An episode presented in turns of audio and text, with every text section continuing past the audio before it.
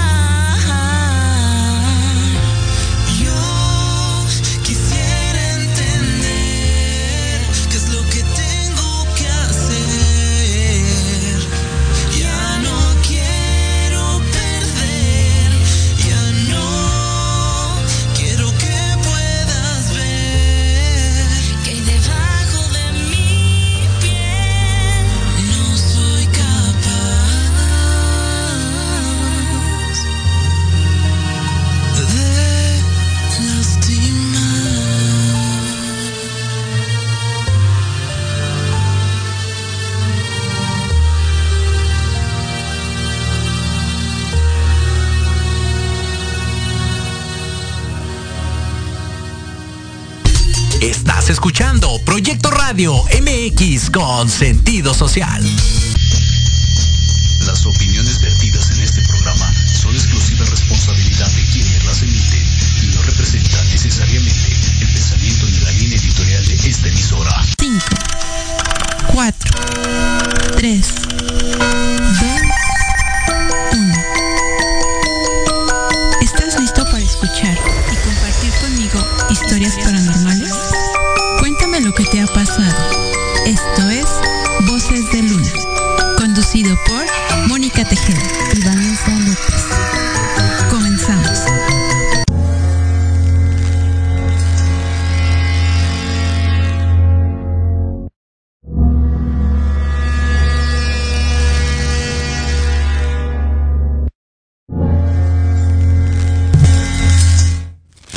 Amigos, muy buenas noches, ¿cómo están?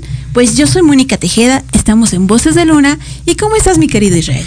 Bien, bien, corriendo. Un poquito me agarró el trabajo y la chama, pero todo muy, muy bien. Mi, mi querida Vanessa. Hola a todos, buenas noches. Bienvenidos sean a este programa Voces de Luna. Amigos, pues el día de hoy tenemos un programa muy, muy especial. Eh, realmente casi siempre, o, tratamos de traer muy buenos temas, pero el día de hoy tenemos un invitado súper especial. Les voy a decir por qué. Hemos estado hablando de ciertos temas, pero tenemos un tabú de ciertos temas y que a veces la gente no comprende. Entonces, el día de hoy está conmigo Giancarlo licenciado en Teología Bíblica, especialista en demoniología. Espérenme, espérenme, te van a cabo. y además viene a hablarnos acerca de lo que es el satanismo. Bienvenido, Giancarlo. Hola, hola, ¿qué tal? Muchas gracias por la invitación. Hola. ¿Cómo Bienvenido. están? Muchísimas gracias por aceptar, por estar aquí. ¿Cómo te encuentras el día de hoy? Muy bien, con calor. Este, Ciudad de México ahorita es un caos en el clima, pero muy bien, muy bien. Muy Muchas bien, gracias. Giancarlo. Pues vamos a comenzar con esta entrevista. La verdad es que me han estado llegando muchos mensajes acerca, pues, lo que a la gente más quiere saber. ¿Cómo es que decidiste ser satánico? Ok, muy bien. Es una historia, voy a tratar de resumirla lo más corta posible. Yo vengo de una cuna cristiana. Ok. Es decir, mis tíos como tal eh, fueron pastores fundadores de una iglesia muy reconocida a nivel estado. El cual pues hasta fin de cuentas siempre me exigieron como tal, pues es que eres el nieto, bueno, el, el sobrino del pastor, este mi abuelo es pastor y demás, entonces fue como de, jeje, ¿y tú qué onda, no? Ajá. Entonces, bien o mal, siempre me inculcaron el estudio bíblico. No fue hasta que cumplí los 14, 15 años de edad en el cual me empecé a, a- a, este, a interesar en estos temas. ¿Qué pasa? La historia como tal da un giro bastante radical porque llega un misionero, no me acuerdo de dónde, que tenía un don, un don bíblico llamado don de profecía. El don de profecía dictamina que aquel que recibe la profecía del profeta está pues hasta cierto punto vinculado a cumplir su profecía. Y él me dijo, es que tú tienes el don, tienes la profecía de ser pastor. Pastor, ¿qué están haciendo con este joven? Métalo a estudiar la Biblia. Ándale, pues ahí tienes a Giancarlo. Estudiando la Biblia a los 14 años de edad. Bien o mal, pues siempre fue una represión bíblica. El este. Yo quería salir a jugar, ¿sabes? Pero no, me tenían ahí metido en la iglesia estudiando. Curso Josué y demás. Eventualmente fui creciendo. eh, y me metieron a catequesis para entender también el lado católico de la teología. Ok. Fui divagando más hasta que llegué a Apocalipsis, de los últimos estudios que te dan como tal en la teología. Y anda, que me encuentro con lo que viene siendo las relaciones entre Apocalipsis, Isaías y Mateo. Hablan de este antagonista. La Biblia siempre te pone como tal en el contexto de que Dios es bueno, todopoderoso, omnisciente y omnipresente, pero hablan de este enemigo, Satanás. Este Lucifer, este ser de las tinieblas que está aquí para robar, hurtar y matar. Y dije, bueno, si ya conocemos al bueno, yo quiero saber quién es el malo. Claro. Para conocer al mal y si me estoy preparando como guerrero de Dios, tengo que conocer al enemigo. Entonces me meto como tal en los estudios de la angiología y demonología dentro de la teología. Ahí es donde todo parte aguas. Empecé a investigar cultos, sectas y demás y di con lo que viene siendo un autor muy famoso llamado Anton LaVey. Anton LaVey como tal, fundador como tal de la iglesia satánica, empieza a darme un concepto completamente adverso que yo no me esperaba acerca del satanismo, porque todos vivimos bajo el tabú en que el satánico como tal sacrifica, hace, este, anda como ocultista, este, haciendo pues desbaratijes totales, ¿no? Cuando yo empiezo a leer como tal la Biblia satánica del autor Anton LaVey, mi, mi mente dijo, ¿qué estás haciendo? Y ahí es donde comenzó todo.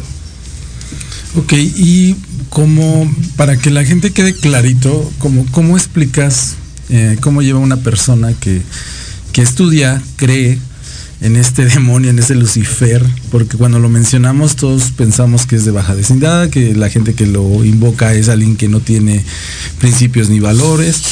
¿Cómo te consideras hacia la gente este, como ser humano productivo?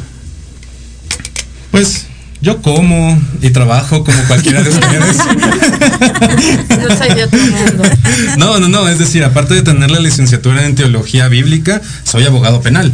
Entonces, este, pues, bien o mal, También tengo una vida diaria, no me la paso vestido de negro, me gustan mucho también tener colores en mi ropa, este, no necesariamente tengo las uñas pistadas, hoy sí. Este, sin embargo, creo que el satanismo como tal, es que si me extiendo, mejor vamos con preguntas y ahorita que me den dos minutitos libres les explico el origen del satanismo. Ok, bueno. Eh,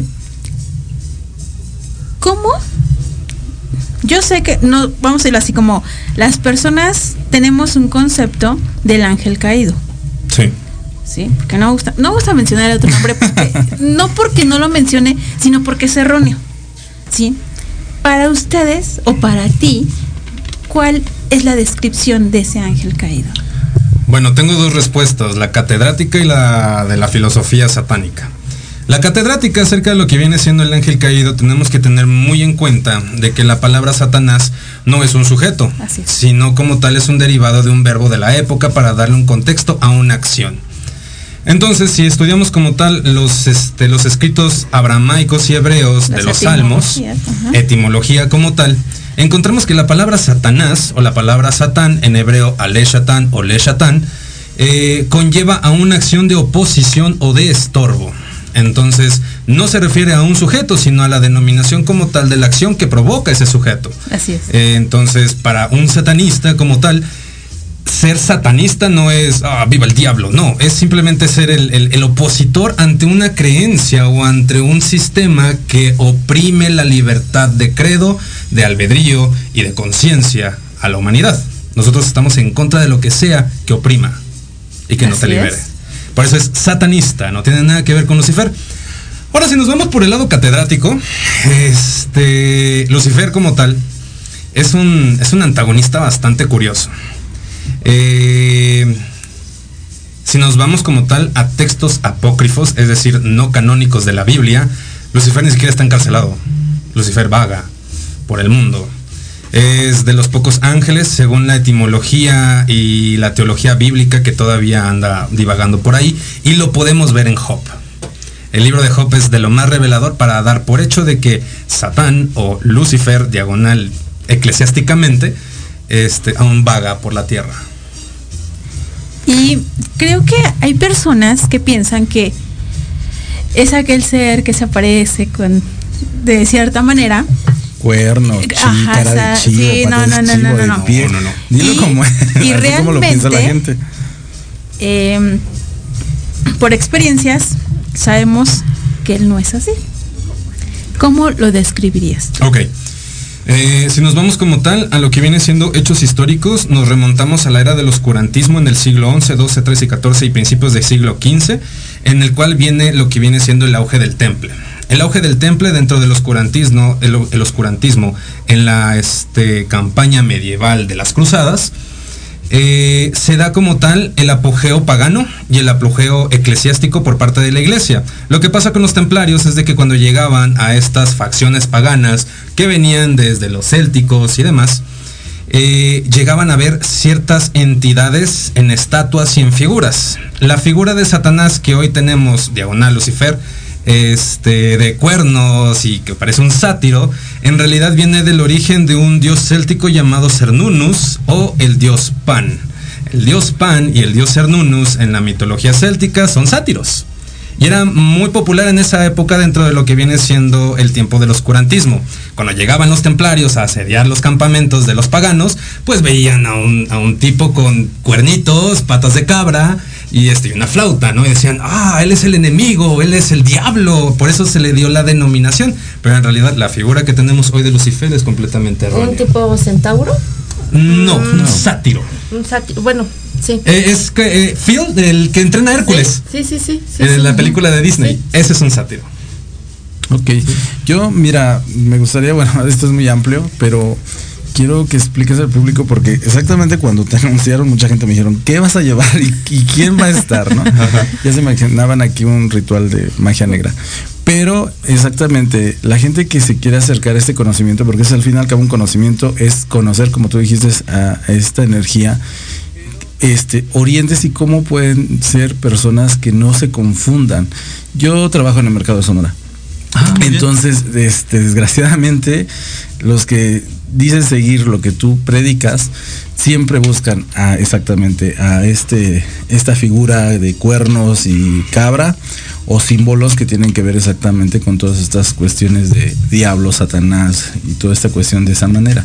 Claro. Tú, bueno, en la religión católica, como cualquiera representamos, somos desgraciadamente de, de- de visión. Vemos y creemos. Y ponemos un Cristo y creemos. Vemos una Virgen y decimos es la Virgen, aunque a veces digas. Ves es- una, una, una virgen en la tortilla y, y ya milagro, es santo sí. milagroso. ¿Tú cómo pondrías o, o cómo es tu altar si es que lo tienes como tal?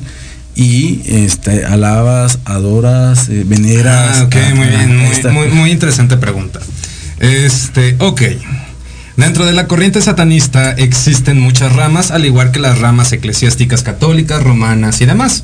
Tenemos este, a los protestantes, a los católicos, a los este, testigos de Jehová. Judíos, Hay sin fin, sabores y colores. Bueno, en el satanismo no es la excepción. El satanismo, al final de cuentas, siendo una corriente neopagana, es decir, que no es tan antigua como tal, tiene también muchas ramas. El tronco principal siempre va a ser el satanismo lavellano. El satanismo lavellano viene de la misma palabra lavellano, lavey, Anton Lavey, que fue el fundador de lo que viene siendo la iglesia satánica y la filosofía. ¿Sí? Bueno, tomando ese tronco en común, existen varias ramitas. Y en estas ramitas también está el satanista anticósmico, el satanista teísta y el luciferanista. Estas tres corrientes sí son teístas, es decir, que sí adoran y toman la demonolotría, no demonología, demonolotría, perdón, para su adoración y rituales como tal hacia las entidades del bajo astral. Entonces, sí hay satanistas que sí adoran. Sí, entonces es, es un tema bien difícil porque es como, ¿y tú de qué sabor eres? ¿No? Entonces, este, de mi parte, siendo satanista lavellano, únicamente es filosófico. Es decir, yo no alabo a Satanás, diagonal Lucifer, este, pero tengo amigos que son este, satanistas anticósmicos o este, satanistas teístas, luciferanos, que sí adoran. Y lo representan como te estoy diciendo, con estas Ajá. figuras. Así es, sus- así es. la- el tetragramatón invertido, que es la estrella que está simbolizando el diablo y toda esta cuestión. estudiar teología y estudiar el lado bajo astral es como estudiar la mitología del pony al final del arco iris. Siempre va a estar basada en experiencias propias y ahí no te puedes meter. Si para una persona dice que es real, pues es real. Al final de cuentas yo no me puedo sentar a debatir contigo bajo experiencias propias en el aspecto de que es que yo como adoro a la Coca-Cola que me presentó Lucifer en un hielo y me está cumpliendo mis deseos, ¿tú quién eres para decirme que no? Pues obviamente no le podemos decir nada. Eh, lo que sí está... No, digo, al final que es fe, ¿no? Digo, de, otra manera tú ves ese símbolo y para ti es esa creencia y le das el poder porque tú se la estás dando. Porque ¿no? tú se la estás dando. Ahora, si nos basamos en hechos históricos como tal, eh, en textos, sí puede haber un punto de debate entre qué es cada corriente satánica y qué no es satánico. Está, mira, todas las corrientes neopaganas y hasta cierto ci- punto paganas pecan del mismo talón de Aquiles. El satanismo no es la diferencia. Todos tienen fanáticos. Todos. Sí, malos y buenos religiosos. Así es. Y seguidores por igual, ¿no? Que se sugestionan porque también hay, en, bueno, yo soy santero, en la cuestión de nuestras religiones que estoy viendo Ochun y Yamayaki y se alaban y se elevan Sí, y sí, cuando sí. dices, a ver, reacciona, ¿no? Son deidades diferentes y Ajá, nombres despierta. diferentes. Entonces yo creo que en tu caso es de esa manera porque he visto mucho, bueno, tú tienes un conocimiento por tu forma de hablar y expresar, pues se ve que eres una persona que, que has estudiado de las dos formas, ¿no? Porque Sí. el lado católico, el lado histórico religioso y por este lado. Pero las nuevas generaciones, ¿qué le aconsejarías? Porque vuelvo a, vuelvo a poner hincapié. Hay gente que llega, yo quiero alabar a, a este señor y compra la figura y la coloca, abriendo una puerta, como les digo, que a veces no saben cómo cerrarla, ¿no? ¿Tú cómo aconsejarías que, bueno, la gente que le agrada o le llama la atención esto de vestirse de negro, porque no es algo de ustedes directamente, pero sí como que los marca, ¿no? Es como yo digo, yo soy santero y a mí ya me ven con un collar o un gorrito, es santero, ¿no? y, y- y verte y, y algunos símbolos dicen, ah, esta adora al señor de abajo, al señor oscuro, ¿no? Se- Seguramente mata gatos. Este, mira, yo qué les puedo decir a la nueva generación. de paganos o neopaganos. Mira, ustedes pueden creer en lo que ustedes quieran. Está bien, siempre y cuando no se metan con el prójimo, con el que está al lado, tú puedes creer en la mesa de piedra que está fuera de tu casa en el jardín si así lo quieres. Punto número uno, no te metas con el que tienes al lado. Punto número dos, no des tu opinión si no es pedida. Punto número tres, no quieras imponer bajo experiencia propia y sin bases tu creencia ante una sociedad o ante una comunidad. Porque es, no, eres, no eres diferente a la iglesia, ¿sabes? Entonces, este... Pues de hecho, los tengo entendido que lo, los... Em, la regla, bueno, no las reglas, sino los estatus de, la ley no están tan descabellados como uno parece. O sea, uno pensaría, van, van a matar, van a ser... No, hasta te dicen que no te metas con el prójimo. O Así es. Es algo que no te imaginas que pueda... Es otra filosofía. Sí, eso, ajá, porque piensas que va a ser malo y no, realmente no está tan incoherente todo lo que él pide en sus ¿cómo podría decirse sus reglas? Sus mandamientos. Sus mandamientos. De hecho, los mandamientos que, ustedes manejan, cuando yo los leí me sorprendieron demasiado. la mayoría de las personas es lo que estoy diciendo. Podríamos, podríamos decir, para quien no lo conoce, este los mandamientos son otra cosa, ¿no? Y realmente eh, a mí uno de los que me sorprendió, y si estoy mal me corriges porfa, es que no deben de meterse con los niños. Así es. Así es, no, no lastimarás infantes, no, lastimarás este, niños pequeños. Eh, mira, los mandamientos están a, toda madre. este, los predicamentos, porque hay mandamientos y hay estatutos o predicamentos satánicos, van un poquito más pegándole a la iglesia, porque también no existen. Pero, sin embargo, me gustaría compartir que no todo el satanismo es correcto. Eh, dentro del...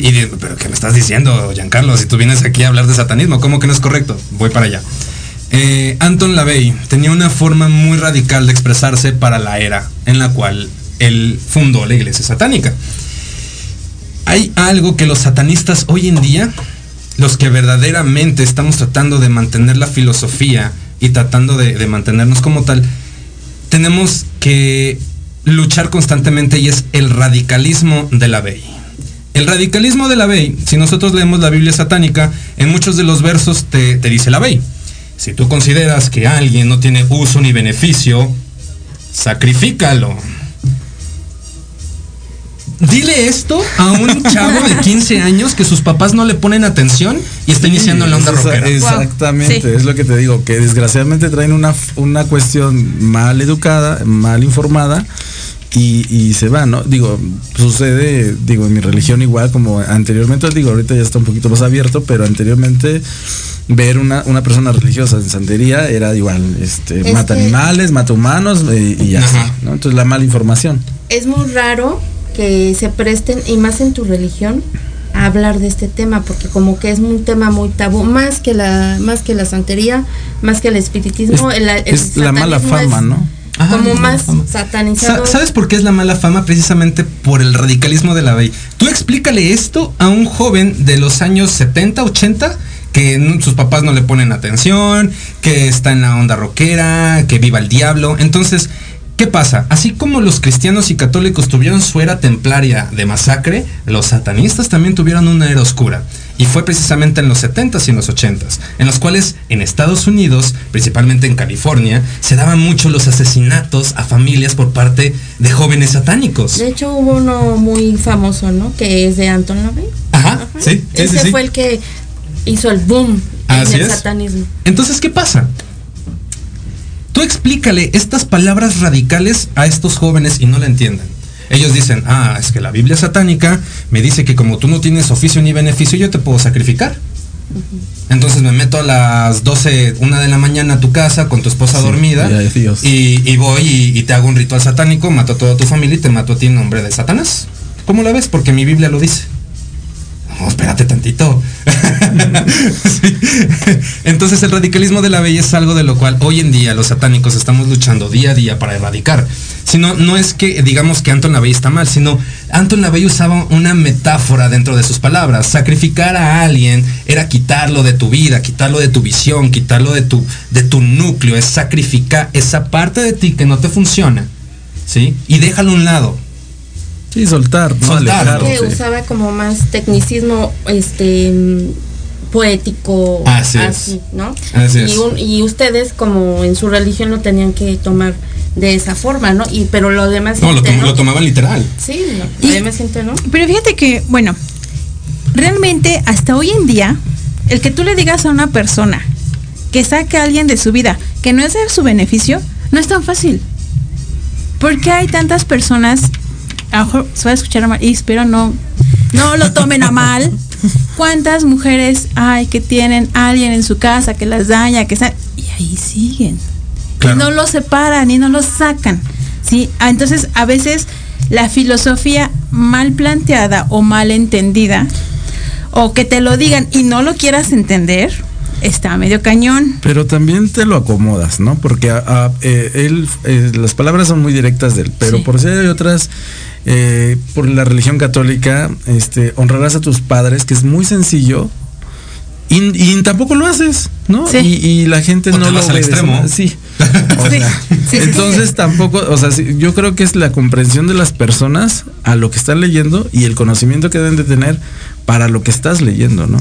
Romantizan tanto el, el, Exactamente. el la religión, ¿no? Exactamente. Porque no es como va, sino lo, lo tratan de Y, acomodar. y fíjate que no más en la católica, ¿eh? o sea, vemos general, tantas religiones que es casi casi el ser humilde lo confunden con humíllate, Como tonto, como, como- aguántate. Sí, sí, sí. Entonces, realmente cuando leemos estas filosofías son como de así lo, lo, lo expresan como santo, o sea, ¿Y qué, como ¿Y qué pasó con tu familia? Porque bueno, obviamente en este proceso de la oveja descarriada se nos fue ya, este, y ahora está predicando por otro lado. Este, Y otra religión total- ¿Qué consecuencias hubo? Bueno. o, o te Pues- cambias desde el lugar de origen. Ok, ¿qué pasó? Este, en cuanto yo dije, ¿saben qué? Yo llegué con mi pastor y le dije, así con muchos libros y muchas anotaciones, es que yo descubrí esto, descubrí el otro y libros apócrifos y es que la Biblia dice y se contradice y la la la la la la la. Mi pastor únicamente se me quedó viendo y me dijo, espérame aquí, Giancarlo.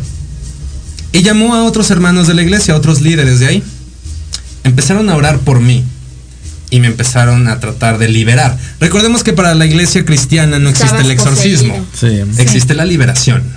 Entonces empezaron a orar por mí, porque ellos, el pastor creía, y era el pastor líder, era mi tío. El pastor creía que yo estaba siendo poseído por algún demonio de algún libro que yo leí que no estaba dentro de la Biblia. Y obviamente. Y obviamente me metió estas dudas y yo así como que andaba poseído. Y en el nombre de Jesús, fuera. Y yo así de, ¿qué está pasando? Yo tenía dudas, ¿no? Y pregunta. Entonces ahí dije, basta. No más. Y corté mis lazos con mi núcleo. Ok. Pero, o sea, de plano Sí. es Así de- totalmente. de- Y has creado tu familia Mi propio núcleo, sí. y Así obviamente. es. Así y es. pues lo importante que lo prediques a tu fe, ¿no? Y devoción. Sí. Así es.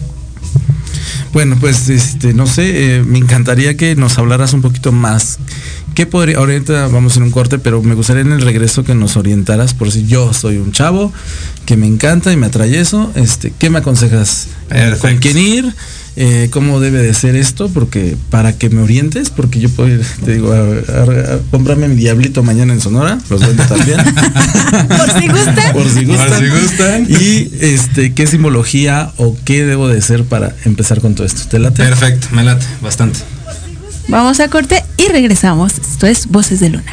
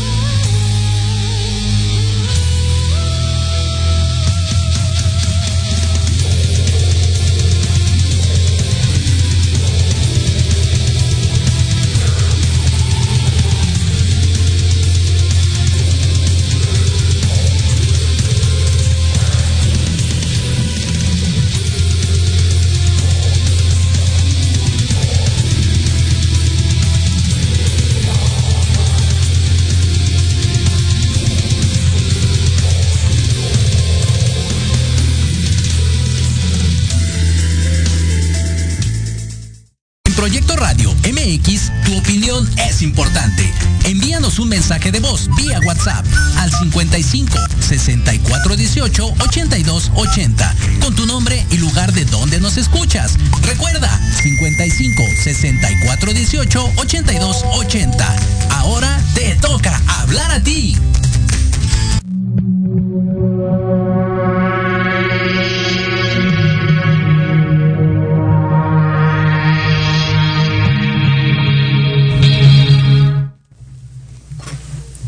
Regresamos familia y bueno, con este tema tan interesante y obviamente lleno de mitos. Y ya ves que te pregunté exactamente, yo ando en busca de qué me aconsejas el ABC, dónde ir, con quién acudir, qué leer. Bueno, lo que yo te aconsejaría es de que tomaras una, una, este, un estudio acerca de una corriente no teísta. ¿Por qué? Porque si eres alguien joven, eres muy susceptible a caer como tal, pues en la rama del fanatismo. Empezar con el satanismo lavellano es un buen comienzo porque te da una manera pragmática de agarrar el satanismo. Si de ahí decides irte a una corriente teísta, estudiar demonolotría es esencial. La demonolotría viene de la mano de la demonología, la demonología viene de la mano de la angelología, la angelología viene de la mano de la teología y la teología es la Biblia. Entonces, este, bien o mal, sí te recomendaría agarrar las bases. Y si de las bases tú quieres saltar a algo ya ateísta, en creer en algún demonio, pues ya, ya tienes las bases. un conocimiento. Sí, ya tienes como tal, como que ya, ya no estás pisando con guarache flojo, dirán por ahí, ¿no?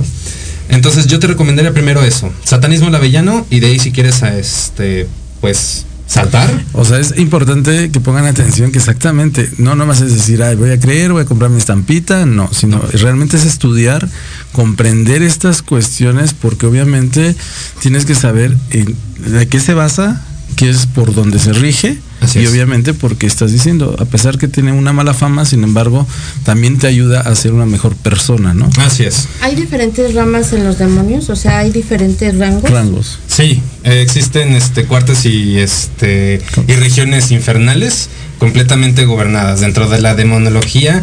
Fuera del Ars Goetnia que pertenece a las clavículas salomónicas, existen huestes, potestades, este, duques, príncipes. ¿Y por qué eh, Lucifer, el de abajo, el amigo, este es el máximo? ¿El por qué? No, de hecho eso es una creencia completamente errónea. Ah, ok, Este, el, no, no, no, no, no, no, para nada. No, no, no, Este, es que yo quiero saber. Ok, mira, Lucifer como tal, si nos vamos a un, obviamente, yo sé que tal vez la gente que me esté viendo va a estar a decir, no es cierto, Lucifer es el rey de los de, espérate, déjame, voy para allá. este, ok, príncipe de las tinieblas, príncipe del mundo, lo vemos también etimológicamente y eclesiásticamente en, en la Biblia. Lucifer no está en el infierno. ¿Qué va a gobernar si no está donde gobierna? Demonológicamente existen cinco satanes. Es decir, que hay cinco demonios que pudieron haber estado en el origen del Edén, que fue el que le ofreció la manzana a Eva, no necesariamente fue Lucifer, este, cositas así dentro de la Biblia que tú te quedas, wow. Entonces, hay cinco satanes. De entre ellos, claro, está Lucifer. Cinco opositores ante la, la- la ideología de Yahvé. ¿sí? Esto no los hace tener cuernitos, ser color rojo ni nada. Son cinco satanes. Entonces, no es el más. Es que el, el mismo rango de ángel que tenía lo hace único. Sin embargo, históricamente no ha hecho mucha cosa como tal. ¿Es Hay más un- fama? Ah, es más fama, es más tabú, es más marca. Es como comprar un iPhone.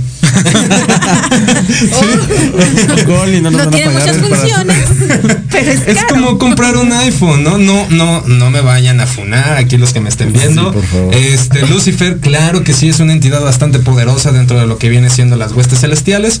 Sin embargo, si yo tuviera que darle el rango número uno a un ángel caído, sería un ángel caído llamado Samyasa.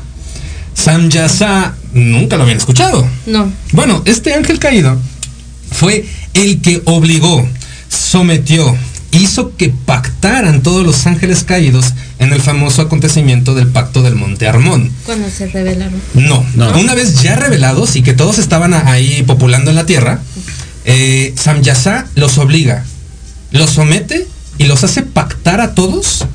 No se sabe si entre ellos estaba Lucifer, por eso es de que le, le doy el beneficio de la duda. ¿Sí? Hacer un pacto en el monte Armón. ¿Qué era este pacto?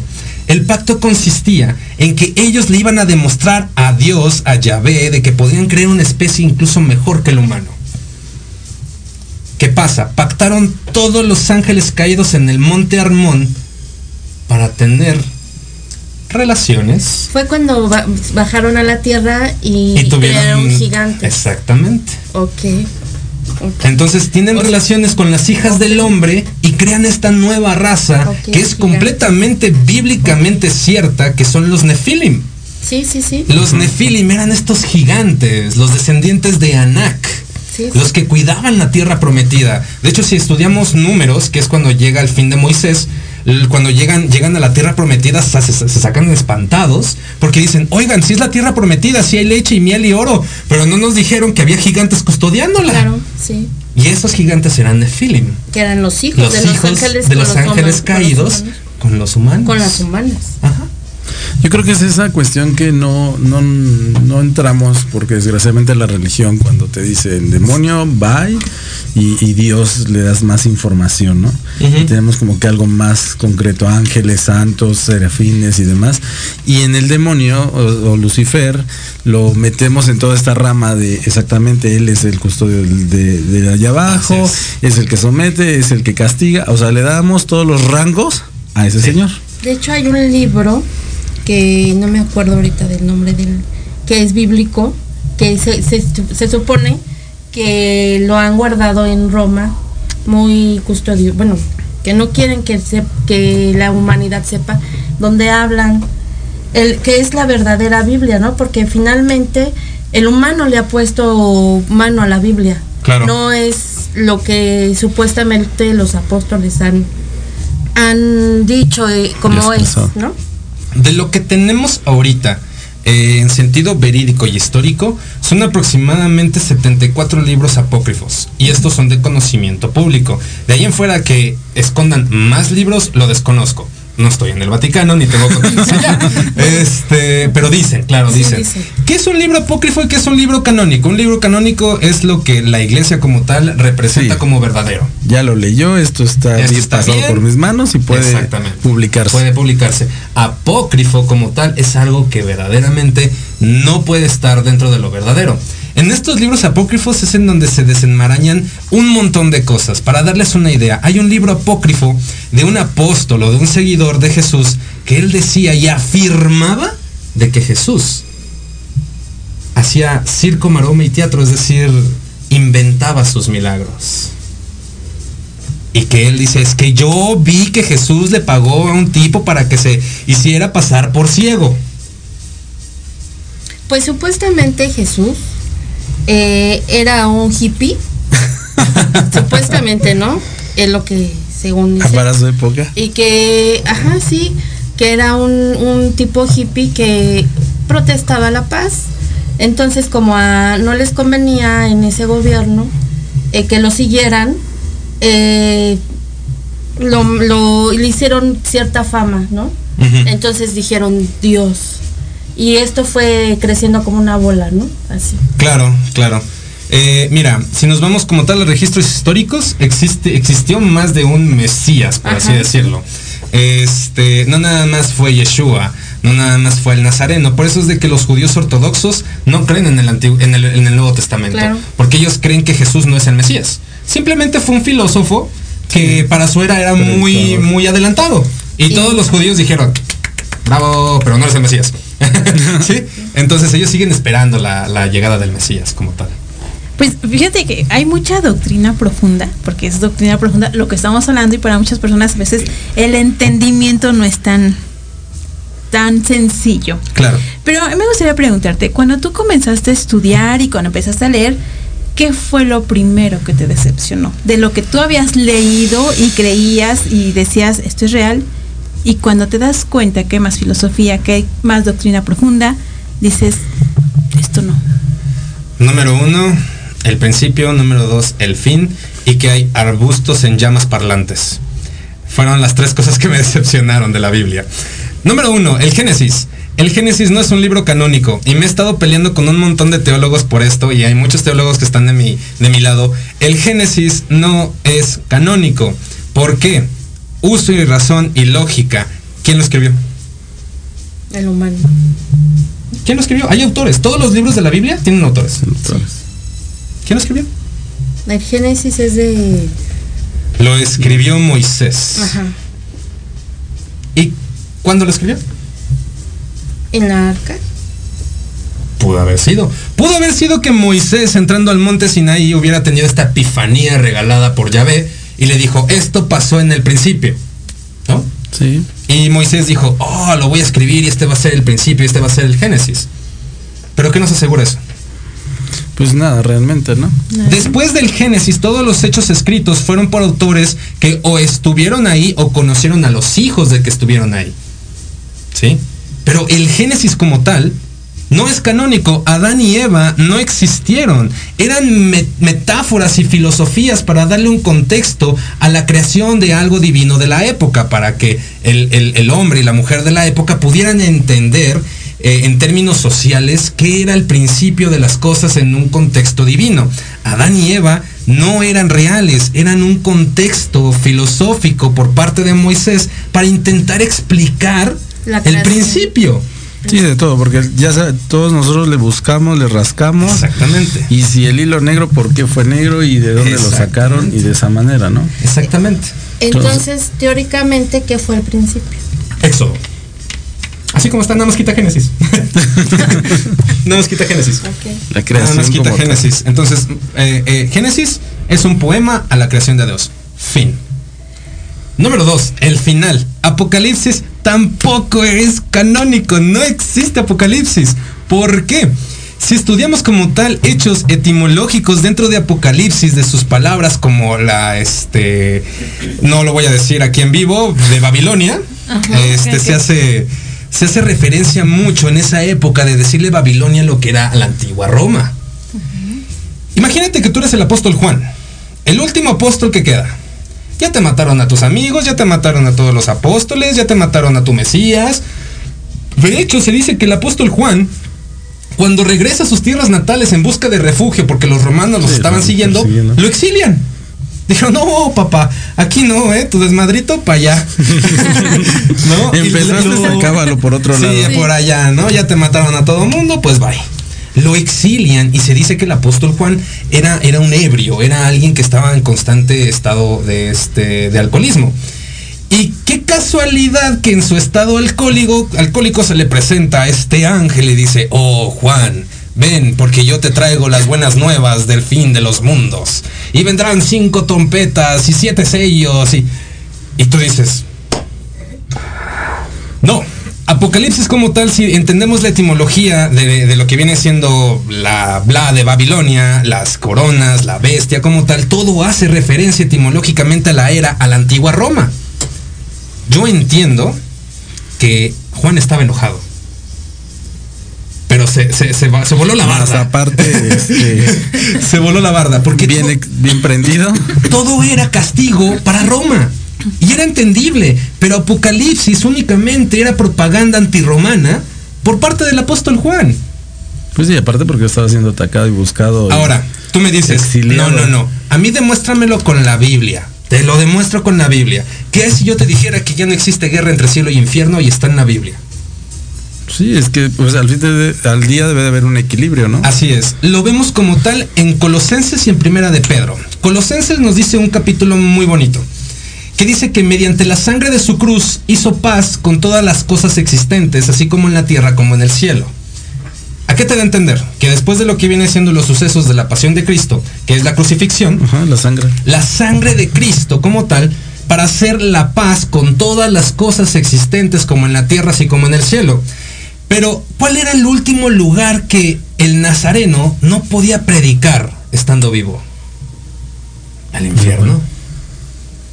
Él tenía que ser crucificado, él comprendía su profecía. Y si lo ponemos en términos espirituales y fanáticos, eclesiásticos, místico, mágico, musicales, si lo quieres ver, ¿sí?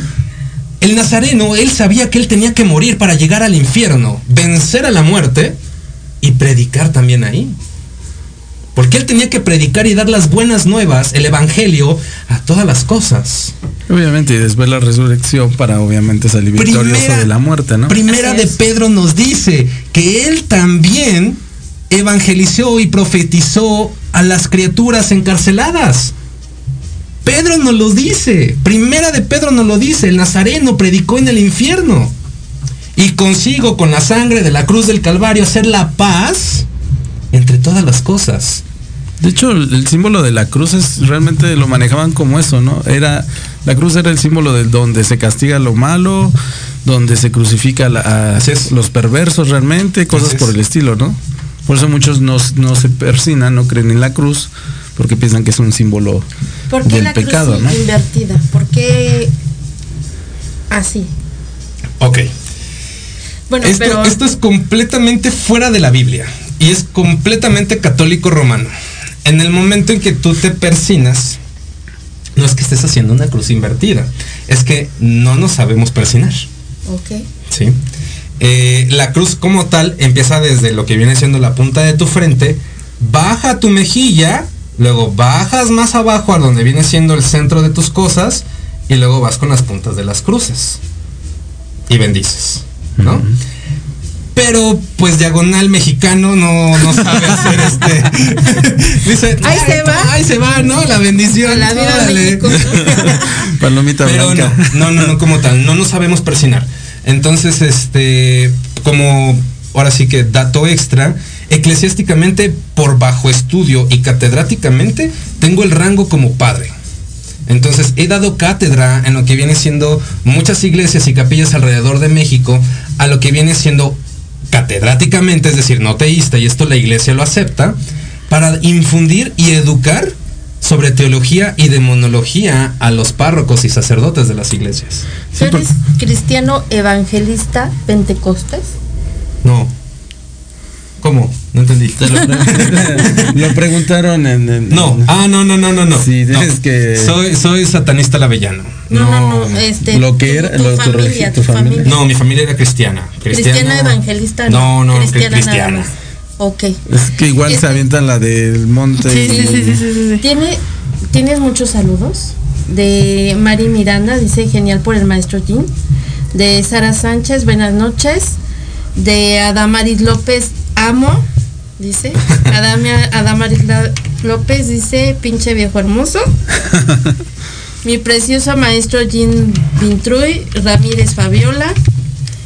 Eh, también dice Ramírez Fabiola, buenas noches para todos. Buenas noches, buenas noches, Fabiola. Buenas noches. Eh, Delia, no, Belia Ceruli.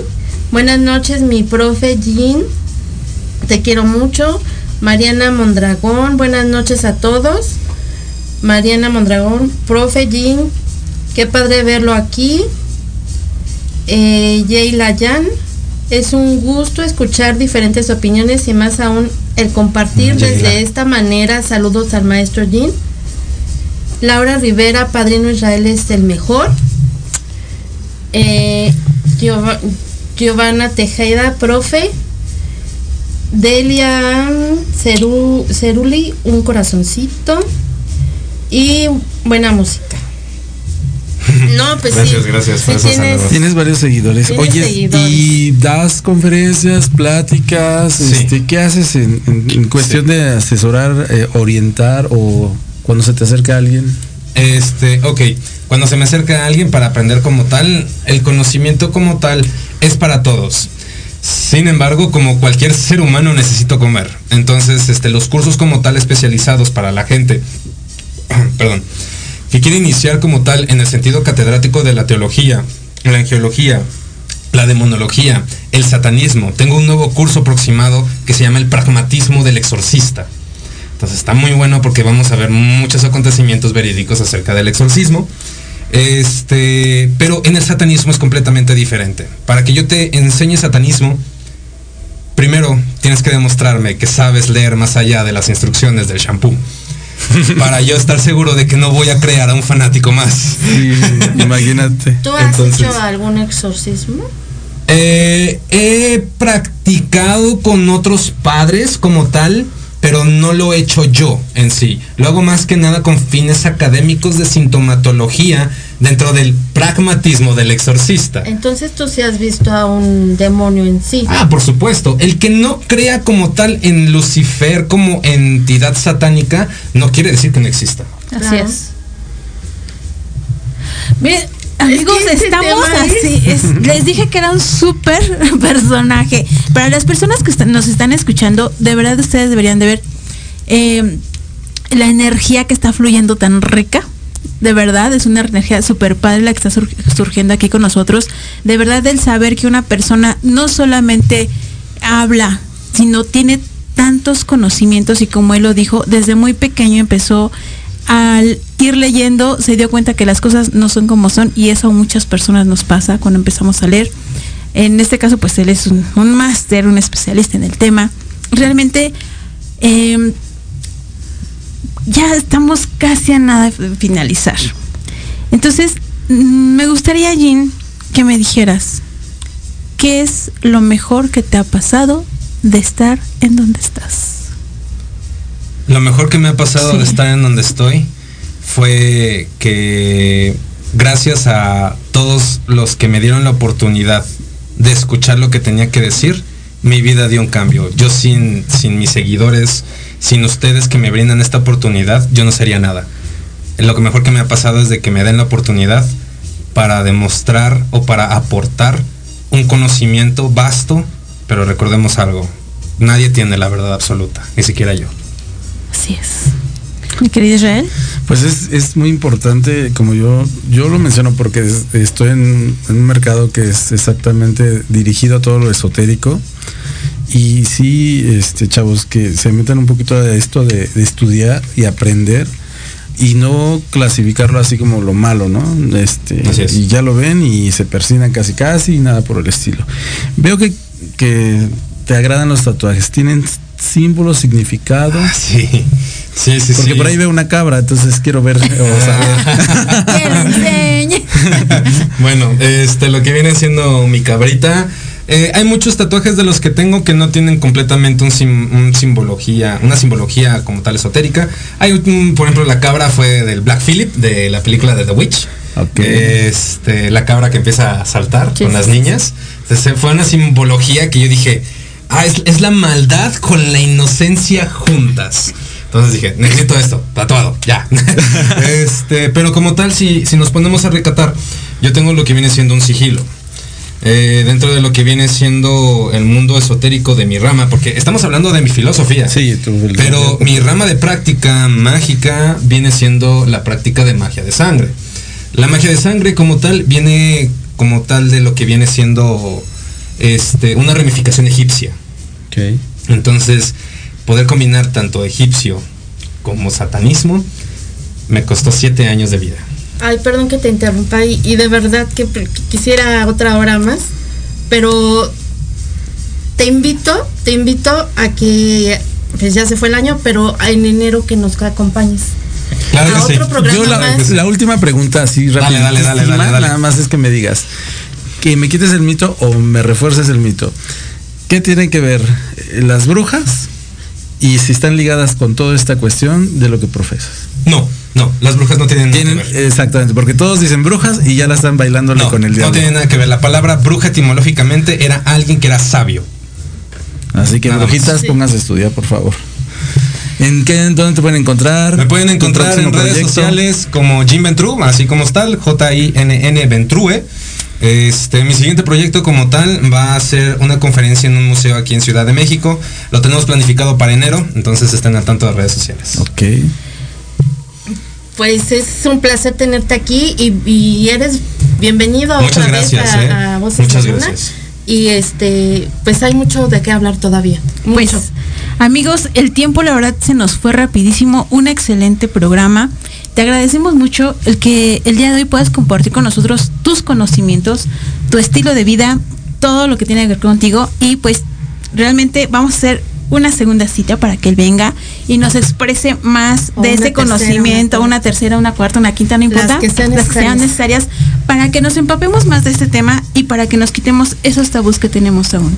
Y pues chicos, llegamos al final Esto fue Voces, de, Luna.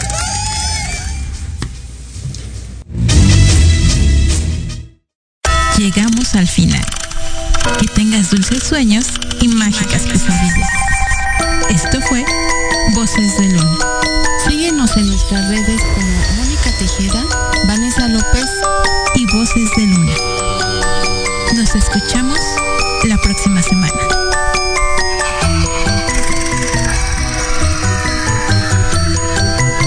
La programación de hoy ha terminado, pero te esperamos mañana nuevos invitados, increíbles programas, grandes temas y nuestro equipo de locutores con toda la actitud. Recuerda seguirnos en nuestras redes sociales y en nuestro canal de YouTube. Escucha nuestros podcasts en iVoox y en iTunes. Te dejamos con la mejor música de bandas y artistas independientes. Que pases muy buena noche y recuerda Proyecto Radio MX con sentido social.